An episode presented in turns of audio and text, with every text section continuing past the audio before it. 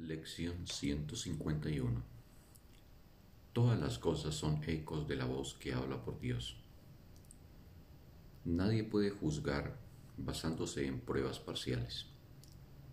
Eso no es juzgar, es simplemente una opinión basada en la ignorancia y en la duda. Su aparente certeza no es sino una capa con la que pretende ocultar la incertidumbre.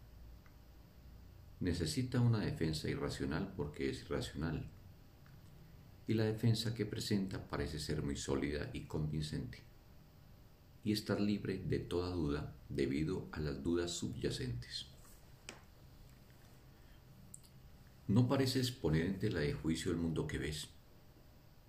No cuestionas realmente lo que te muestran los ojos del cuerpo Tampoco te preguntas por qué crees en ello, a pesar de que hace mucho tiempo que te diste cuenta de que los sentidos engañan. El que creas lo que te muestran hasta el último detalle es todavía más extraño si te detienes a pensar con cuánta frecuencia su testimonio ha sido erróneo. ¿Por qué confías en ellos tan ciegamente? ¿No será por la duda subyacente que deseas ocultar tras un alarde de certeza? ¿Cómo ibas a poder juzgar? Tus juicios se basan en el testimonio que te ofrecen los sentidos. No obstante, jamás hubo testimonio más falso que ese. Mas, ¿de qué otra manera excepto esa juzgas al mundo que ves. Tienes una fe ciega en lo que tus ojos y tus oídos te informan. Crees que lo que tus dedos tocan es real y lo que encierran en su puño es la verdad. Esto es lo que entiendes y lo que consideras más real que aquello de lo que da testimonio la eterna voz que habla por Dios mismo. ¿A eso es a lo que llamas juzgar? Se te ha exhortado en muchas ocasiones a que te abstengas de juzgar, mas no porque sea un derecho que se te quiere negar. No puedes juzgar. Lo único que puedes hacer es creer en los juicios del ego, los cuales son todos falsos. El ego dirige tus sentidos celosamente para probarte cuán débil eres, cuán indefenso y temeroso, cuán aprensivo del justo castigo, cuán ennegrecido por el pecado y cuán miserable por razón de tu culpabilidad. El ego te dice que esa cosa de la que él te habla y que defendería a toda costa es lo que tú eres. y tú te lo crees sin ninguna sombra de duda. Mas debajo de todo ello ya se oculta la duda de que él mismo no cree en lo que con tanta convicción te presenta como la realidad. Es únicamente a sí mismo a quien condena. Es en sí mismo donde ve culpabilidad es su propia desesperación lo que ve en ti. No prestes oídos a su voz. Los testigos que te envía para probarte que su propia maldad es la tuya y que hablan con certeza de lo que no saben son falsos. Confías en ellos ciegamente porque no quieres compartir las dudas que su amo y Señor no puede eliminar por completo. ¿Crees que dudar de sus vasallos es dudar de ti mismo? Sin embargo, tienes que aprender a dudar de que las pruebas que ellos te presentan puedan despejar el camino que te lleva a reconocerte a ti mismo y dejar que la voz que habla por Dios sea el único juez de lo que es digno que tú creas. Él no te dirá que debes juzgar a tu hermano basándote en lo que tus ojos ven en él. ni en lo que la boca de su cuerpo le dice a tus oídos, o en lo que el tacto de tus dedos te informa acerca de él. Él ignora todos esos testigos, los cuales no hacen sino dar falso testimonio del Hijo de Dios.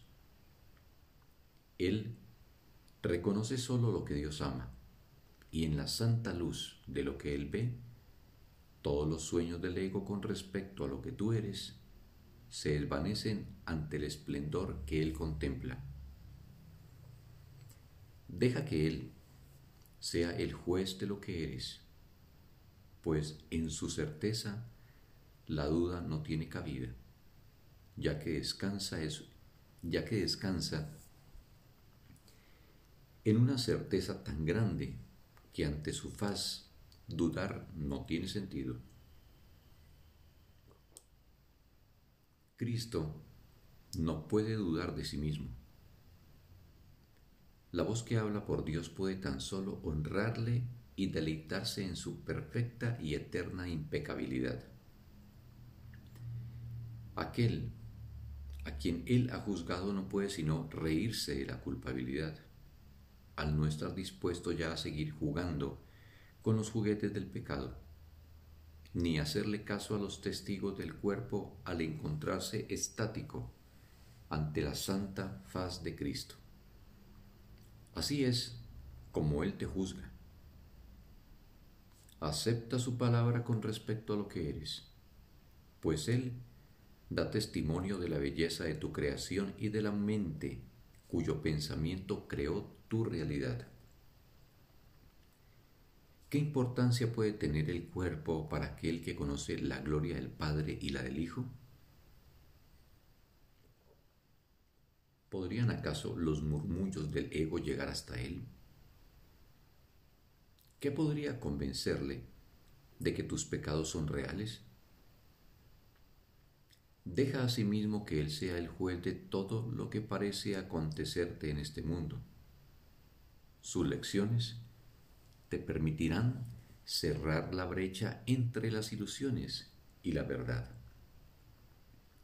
Él eliminará todo vestigio de fe que hayas depositado en el dolor, los desastres, el sufrimiento y la pérdida. Él te concede una visión que puede ver más allá de estas sombrías apariencias y contemplar la dulce faz de Cristo en todas ellas. Ya no volverás a dudar de que lo único que te puede acontecer a ti, a quien Dios ama, son cosas buenas, pues Él juzgará todos los acontecimientos y te enseñará la única lección que todos ellos encierran. Él seleccionará los elementos en ellos representan la verdad e ignorará aquellos aspectos que sólo reflejan sueños fútiles y reinterpretará desde el único marco de referencia que tiene, el cual es absolutamente íntegro y seguro, todo lo que veas, todos los acontecimientos, circunstancias y sucesos que de una manera u otra parezcan afectarte. Y verás el amor que se encuentra más allá del odio, la inmutabilidad en medio del cambio, lo puro en el pecado y sobre, y sobre el mundo únicamente la bendición del cielo.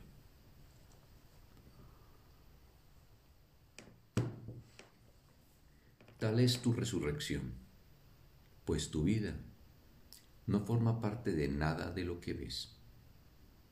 Tu vida tiene lugar más allá del cuerpo y del mundo, más allá de todos los testigos de lo profano, dentro de lo santo y es tan santa como ello mismo. En todo el mundo y en todas las cosas, su voz no te hablará más que de tu Creador y de tu ser, el cual es uno con Él. Así es como verás la santa faz de Cristo en todo y cómo oirás en ello el eco de la voz de Dios. Hoy Practicaremos sin palabras, excepto al principio del periodo que pasamos con Dios. Introduciremos estos momentos con una repetición lenta del pensamiento con el que comienza el día. Después, observaremos nuestros pensamientos, apelando silenciosamente a aquel que ve los elementos que son verdad en ellos.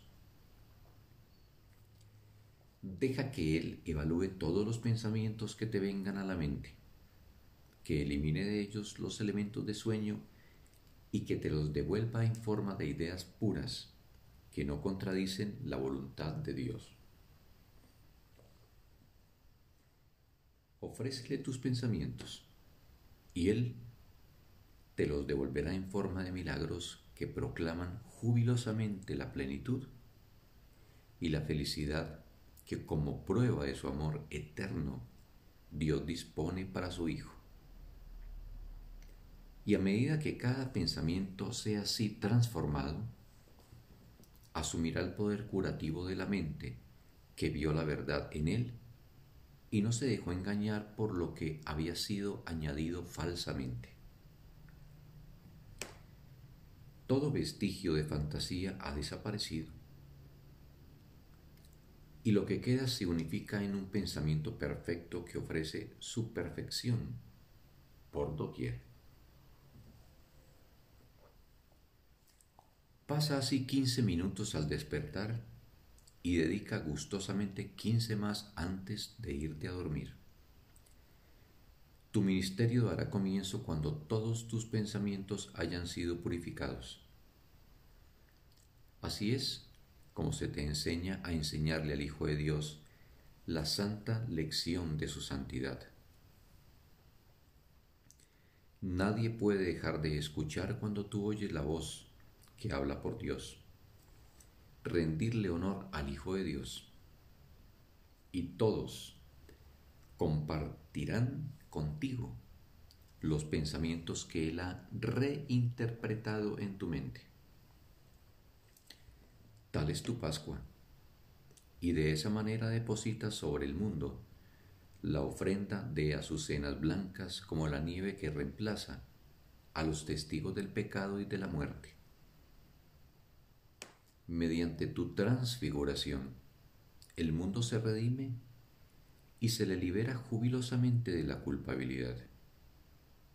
Ahora, elevamos nuestras mentes resurrectas, llenos de gozo y agradecimiento hacia aquel que nos restituyó la cordura. Y recordaremos cada hora aquel que es la salvación y la liberación y según damos las gracias, el mundo se une a nosotros y acepta felizmente nuestros santos pensamientos que el cielo ha corregido y purificado. Ahora por fin ha comenzado nuestro ministerio para llevar alrededor del mundo las buenas nuevas de que en la verdad no hay ilusiones y de que, por mediación nuestra, la paz de Dios les pertenece a todos. Fin de la lección. Un bendito día para todos.